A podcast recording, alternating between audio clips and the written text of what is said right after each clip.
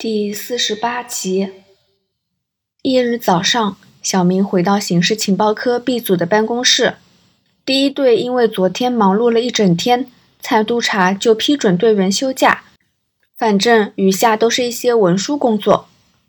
小明其实也不用回来，他只是趁周末上午回办公室收拾一下，中午跟女朋友到郊外兜兜风。咦，组长，您回来了。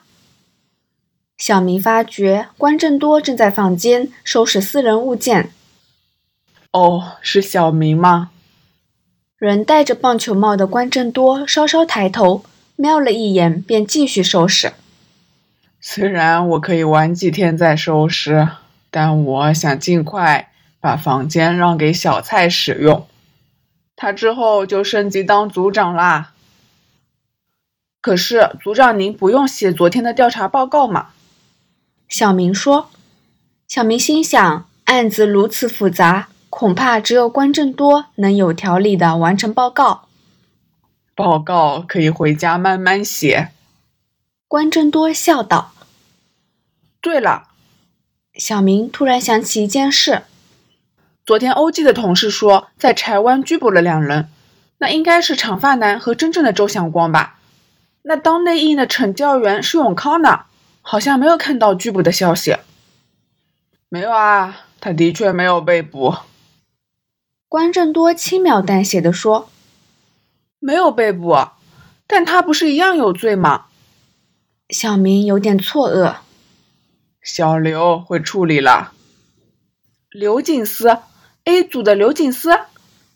对，我叫他派人接触施永康，逼对方做县民。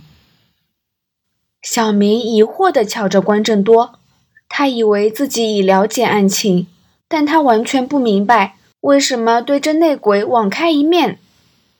关正多看到小明的表情，便说：“施永康是内应，但惩教署的内应不止一人，只抓一个施永康并没有好处。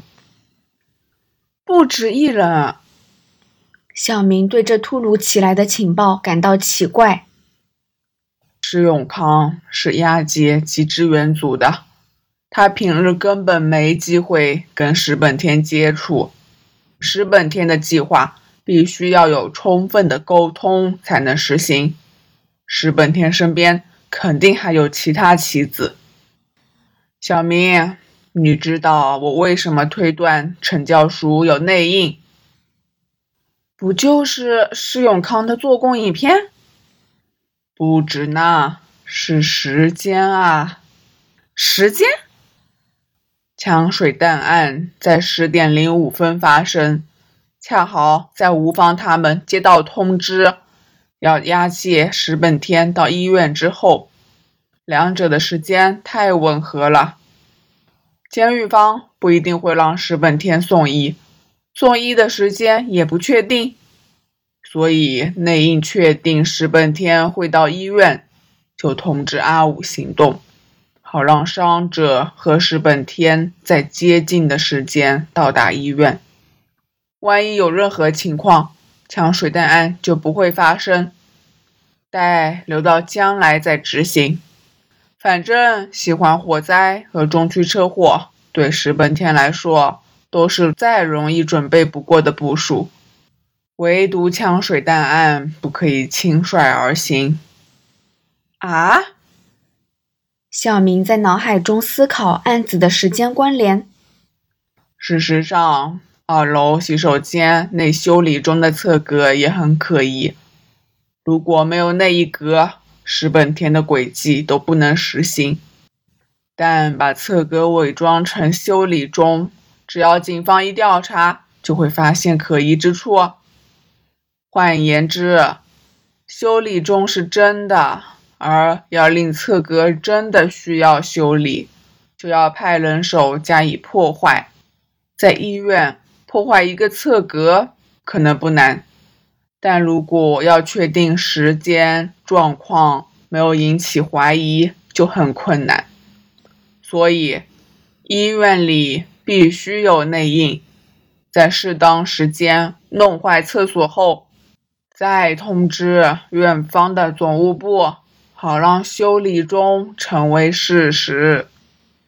所以医院里也有内应，有医护人员被收买了。小明吓了一跳。医院里不只有医护人员的，别忘了，在借座也有惩教人员驻守。啊，拘留病房。恐怕石本天在这几年间利用口才笼络了一些惩教员。关正多仍是一边收拾一边说：“监狱是一个与世隔绝的天地，惩教员很容易跟囚犯建立微妙的关系。在石本天这种恶魔面前，年轻的菜鸟很容易掉进他的心理圈套。”成为他的同党，石永康可能只是其一，搞不好押解及支援组还有其他内应。毕竟，谁负责押解囚犯，都是主管随机决定。石本天未必只有石永康一颗棋。起诉石永康是件易事，但石本天回到狱中。到时只会有另一场计划。他喜欢安插内鬼吗？我们就以彼之道还彼之身。哼，这样啊。